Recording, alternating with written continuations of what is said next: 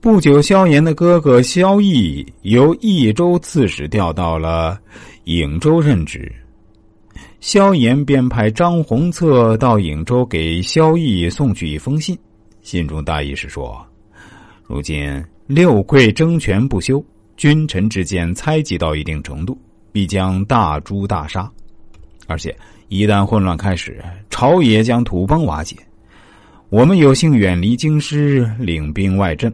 不仅可以保全自身，还可以趁机图谋大业，所以，我们应趁朝廷还没有猜疑时，将朱棣召集在一起。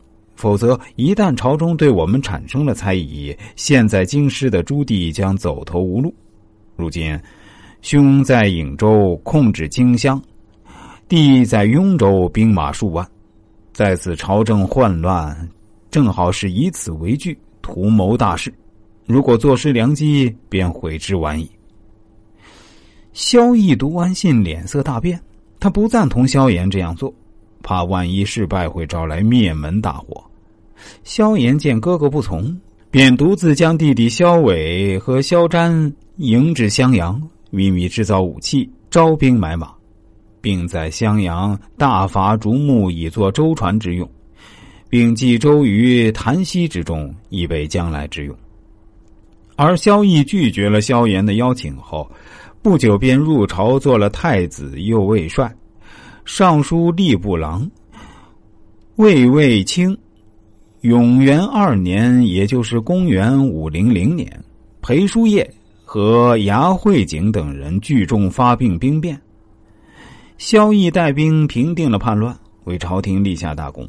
可是他不但没有得到封赏，反而受到猜忌。并于当年的冬天被朝廷所杀害。萧绎的被杀果然证明了萧炎预见的准确，当然也为萧炎起兵提供了充足的理由和绝佳的机会。萧炎及时抓住这个机会，在与亲信密谋周全后，便召集部队，率师起兵。萧炎对自己的幕僚们说：“如今昏主恶毒，穷虐极暴。”无端杀害朝中贤士功臣，真可谓生灵涂炭，民不聊生。这样的行为是为天所不容的。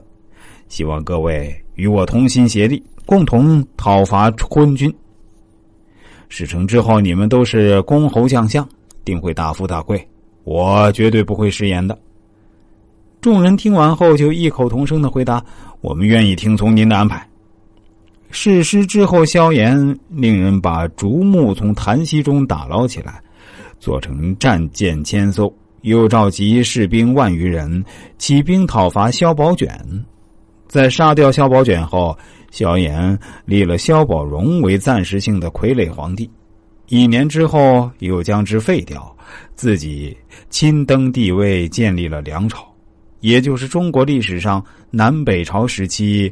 宋齐梁陈里面的那个梁朝，熟悉历史的朋友应该是知道的。鬼谷子所讲述的底细术的根本准则就是：圣人见萌芽成细，则抵之以法；是可以治，则抵而塞之；不可治，则抵而得之。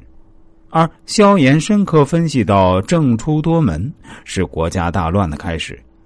既然六贵都不肯轻易退出对朝中大权的角逐，那他们只能相互排斥、相互攻伐，清除异己，以达目的。这就是可以利用的戏，最终获益的就只有坐山观虎斗的萧炎了。此时想弥补戏是不可能的，因为国家已经到了无药可救的地步，必须当机立断的讨伐昏君，清除奸佞。取而代之，破旧立新。如果当断不断，反会受其乱。而想要成功的抵而得，则必须具备远见卓识，能看清态势，又能摸透当前的变化，当机立断采取行动。这些都是取得最后成功的必要条件。所以，萧绎的鼠目寸光，给自己带来了灭顶之灾。而萧炎的远见卓识，则助他登上了帝位，此为天地守神。